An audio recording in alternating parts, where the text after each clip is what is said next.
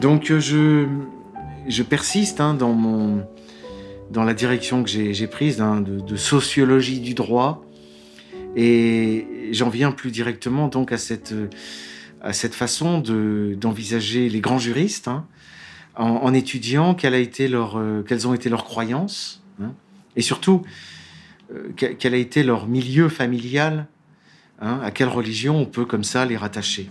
Et puis aussi euh, à, quel, euh, à quel territoire, disons, euh, on peut les, on peut les rattacher. Alors, de, nos jours, enfin, il y a en, droit et en philosophie du droit une prédominance internationale, hein, c'est au plan global, hein, des juristes américains. Je vais donner quelques noms, on les appelle de différents, différents noms d'écoles, hein, la, l'école de la sociologie du droit, euh, l'école du réalisme.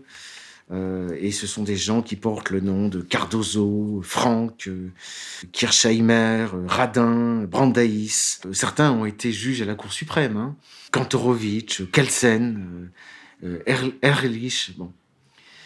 Et alors, quand on regarde les dates et quand on regarde la sociologie cette doctrine, hein, voilà ce que l'on observe.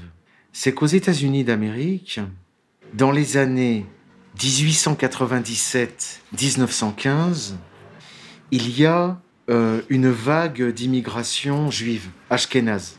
On, on, évalue à 3 millions hein, le nombre de, de, juifs qui viennent d'Europe de l'Est. Alors, sans rentrer dans les détails, euh, il semble que ce soit des, des, populations qui sont à peine, comme on dit, émancipés, c'est-à-dire ce sont des, des gens qui, une ou deux générations avant, avant eux, leurs parents étaient, étaient encore dans des ghettos. Hein. C'était encore un milieu extrêmement fermé, euh, l'univers de, des études juives, disons, euh, euh, la Kabbale, etc., enfin le, le Talmud, enfin les communautés juives vraiment traditionnelles d'Europe de l'Est. Bon. Mais il y a eu euh, tout le mouvement napoléonien avec l'émancipation, hein, les guerres révolutionnaires.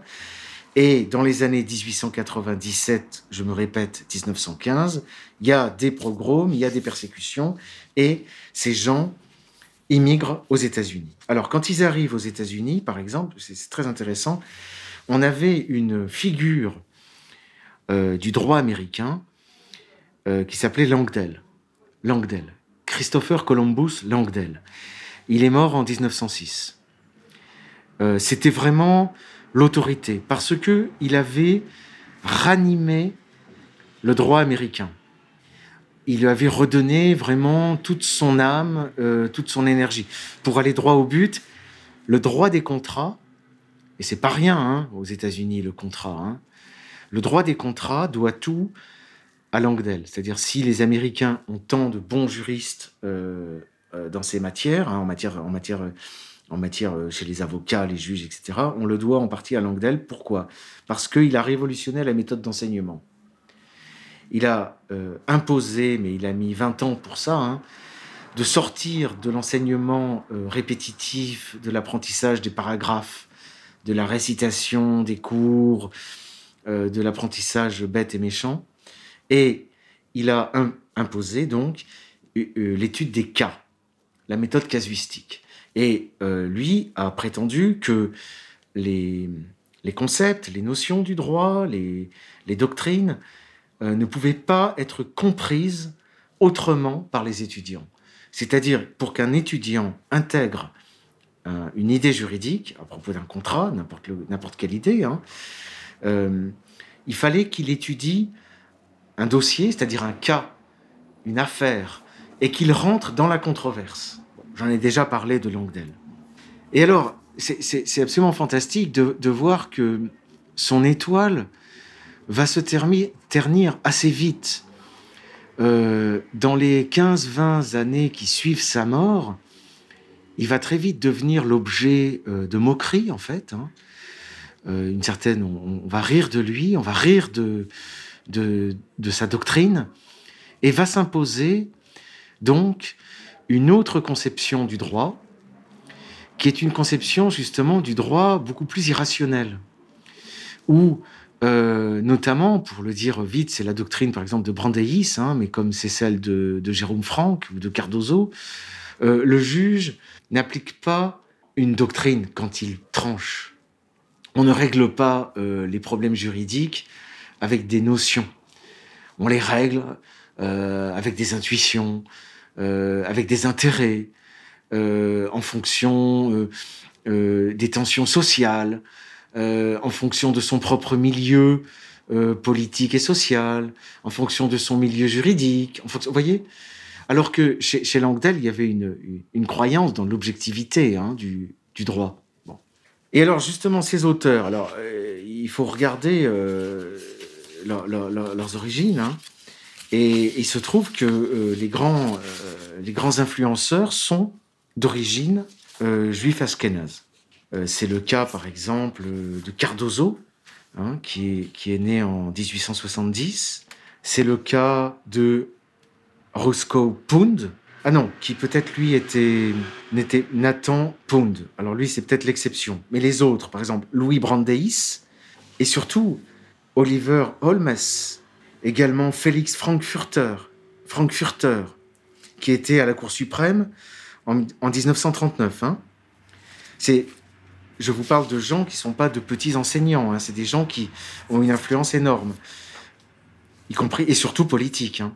Prenons le cas par exemple de Brandeis. Ses parents sont des immigrés juifs de Bohême, qui est maintenant en République tchèque. En fait, ce sont des juifs de Prague, ses deux parents. Et il entre à la Cour suprême en 1916, alors que ce sont des immigrés donc de fraîche date. Hein. Et alors, on a euh, les parents de Brandeis, son père, sa mère, qui étaient des disciples de Ève, c'était le prénom de cette fille, qui était la fille de Jacob Frank. Donc, ça veut dire qu'on est vraiment dans le milieu pragois franquiste. Alors, je vous dis, on fait de la sociologie, euh, de la jurisprudence. Bon. Peut-être que le jeune Brandeis a complètement coupé avec ses racines, qu'il s'est complètement laïcisé, etc.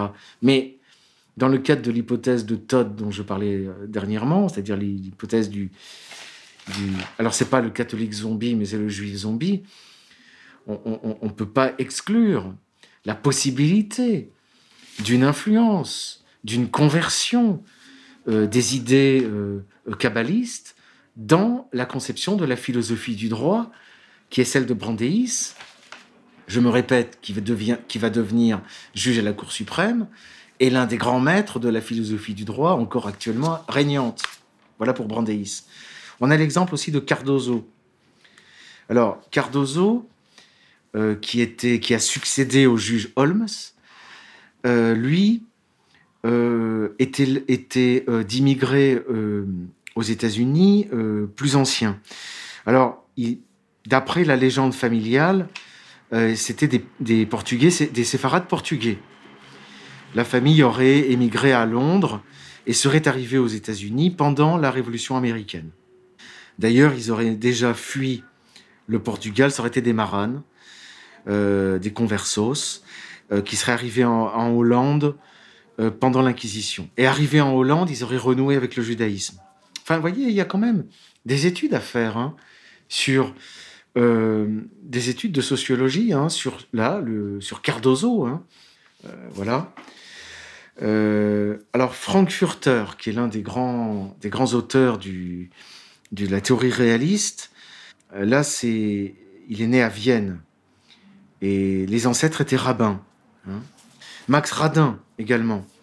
Max Radin, euh, son père, mais en tout cas j'ai un arbre généalogique sous ses yeux, on a le rabbi Adolphe Moses Radin.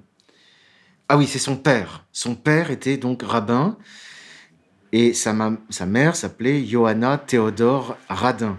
Son frère, alors c'est intéressant parce que son frère c'est Paul Radin, qui est un anthropologue connu qui lui était un disciple de Franz Boas.